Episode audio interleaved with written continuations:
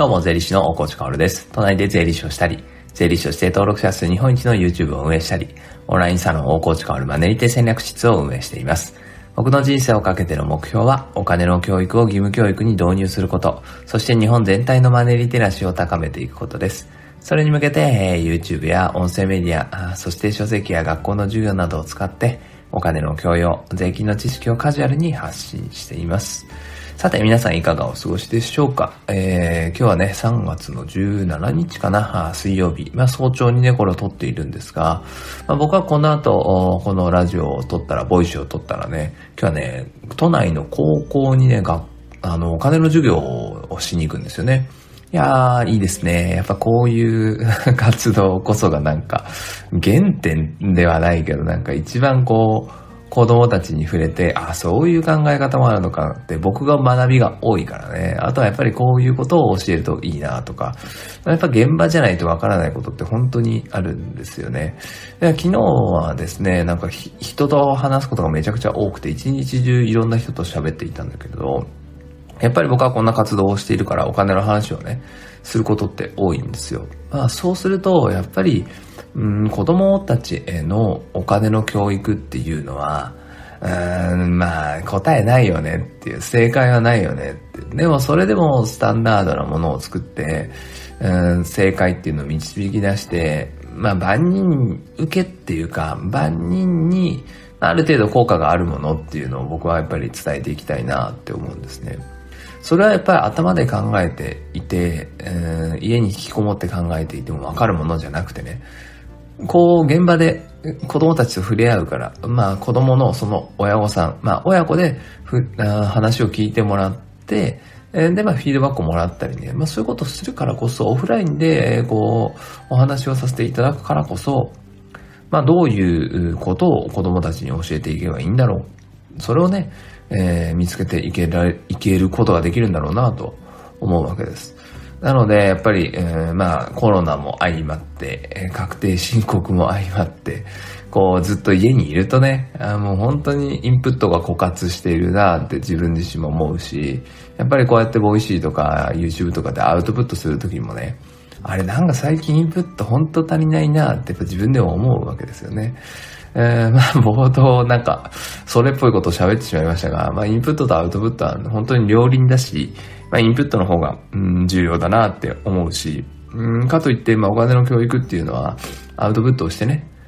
えー、まあ人と絡んでこそ生まれていくんだななというものをね、えー、昨日一日中いろんな人と喋って、改めて感じた次第です。えー、さて、本題の前にお知らせなんですが、これもう言っていいよな。まあいいか。今日当日だから多分言っていいと思います。まあ、 Voicy、関係、関係ないことはないな。あの、クラブハウスっていう音声アプリまあ、音声 SNS って、まあ、一時バズって今ちょっと、うん、ちょっとね、しぼんできてしまっているとは思うんだけれど、でもそれでも僕はやっぱり、クラブハウスって、えー、まあね、耳で聞くっていうことをこう大衆化させていく一つの大きなメディアかなと思っているんですね。で、まあそれがね、えー、今日僕やるんですけど、まあ、 Voicy の代表の緒方さんと、まあ対談をするので、まあぜひ聞いてほしいなって思います。まあアーカイブが残らないからね、もうほんとその場限りで聞かないないと聞けないんだけれど、今日の13月17日水曜日の23時ですね、ちょっと夜遅いんですが、 Midnight Voicy と題して緒方さんがやっているクラブハウスの番組にお邪魔させていただく形でね、お話をするので、まあ音声メディアの話とかね、 Voicy の話とか多分すると思います。なので気になる方はクラブハウスの方も今日ね、夜チェックしてみてください。それでは、本題に行ってみましょう。お金っていうのはどこまで行っても手段だよねっていうね、えー、そんな話です。目的になってる人多いよねっていうそんな話ですね。まあ僕はお金はね、常日頃から道具ですよという話をしているんですね。まあさっき冒頭でも言ったね、えー、こう子供に伝えたいことって言って、まあ何を伝えたいのって言ったら道具だよっていうね。お金に操られるような人生になっちゃダメだよっていうことをやっぱ伝えたい筆頭なわけですね。で、まあ、道具、道具って言っているのと、まあ、結局結論は一緒なんだけど、まあ、切り口を変えて、えー、話したいなと思います。えー、昨日ちょうどね、いろんな人と話している中で、やっぱりお金が目的化しちゃってる人って多そうだなっていうのを感じたので、改めてという感じですね。まず、お金っていうのは、うん僕たちの衣食住を解決しますよね。お金があれば、あ住むところを確保できるし、えー、お金ば、お金があればね、3食食べることができる。そしてお金があれば服を買うことができると、こう生活の最低限のものを揃えるには、やっぱお金が必要なんですよね。まあ、お金があればっていうか、お金じゃないと、まあ、生活をこう担保することができないっていうことですね。まあ、生きていく中で衣食住っていうのは絶対必要で、まあ、それを用意できるのはお金なんですよね。だからまあ、お金っていうのは、この経済とか、まあ、世界の中で絶対的地位を築いているわけです。でもお金っていうのは、あくまで道具ですよね。どう考えても道具ですよね。えー、もう本当に僕は目の前にあるパソコンとかね、電卓とかね、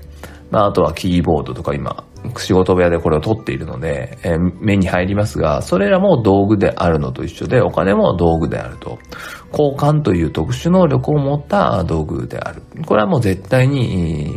なんだろうな、うん、履き違えちゃいけないっていうかね。これを目的化しちゃいけないんですよ。で、お金ってでも不安じゃないですか。まあ、なくなったらどうしようとか、将来足りなかったらどうしようとか、まあそういうことを思ってる人はたくさんいて、まあそれは思うよねって思うんですよね。お金なくなったらさっき言った通り、衣食住を確保できないからね。だからお金を貯めとこうとか、老後に貯めたいですとか、そういう話になるんですよね。それで不安ですみたいな話になるわけですよ。でも、そのほとんどが、うん、見えていないというか、目的化しているというか、ちょっと、うん、違うな、みたいなところに行き着いてる人が多いなと思うわけですね。お金貯めたいんですよとか、300万貯めたいんですよとか言う人。とりあえず、毎月貯金してるんですよっていう人。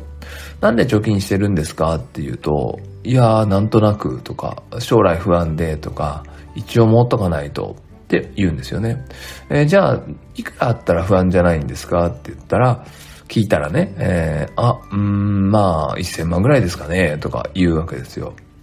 これっていうのは、うん、明確とまでは言わないけれど、ある程度の答えはあって、どんな事故をしたらどれぐらいお金が必要かとかね、えー、老後、年金がこれぐらいもらえて、退職金がおそらくこれぐらいもらえて、そして生活費にこれぐらいかかって、で、何歳まで生きるとしたらこれぐらい必要だから、老後にこれぐらい必要だとかね。これが分かっていて、初めてそのお金を貯めるっていう行動が生きてくると思うんですよね。だから、不安でしょうがなくてお金を貯めているとかね。えー、老後の資金を貯めているっていうのは、これね、お金を手段として捉えられてないっていうことなんですよね。お金を貯めることが目的になっちゃってる。お金っていうのはもうどこまで行っても手段なので、使うっていうことをしなかったらお金って本当に無価値ですから、使って何かと交換することでお金って価値を発揮しますからね。道具ですからね。キーボードとかパソコンとか通信に使わなかったら、まあ、無意味じゃないですか。電卓も、計算しなかったら無意味じゃないですか。それと一緒でお金って使わないと無意味なんですよね。なので手段なので使うってことを考えなければいけない。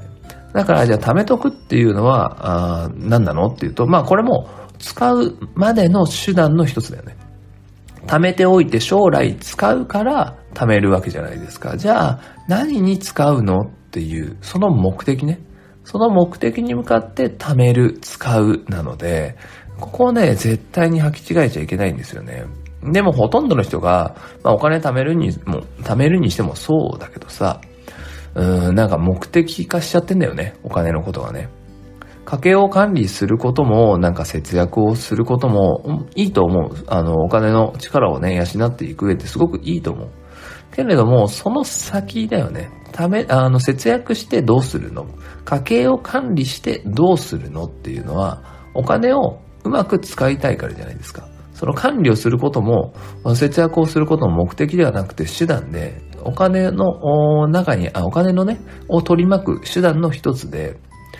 それをうまく有効活用できるかどうかは、その後お金をどう使うかにかかってる。どう使いたいかという目的にかかってるっていうことですよね。これはね、もう本当に、うん、まあ何度でも言いたいし、まあこれからも何度でも言うけれど、まあ人と喋るとね、お金の話をすると、強く強く思うので、改めてお話をさせていただきました。それでは素敵な一日を最後まで聞いてくれたあなたに、幸あれ。じゃあね。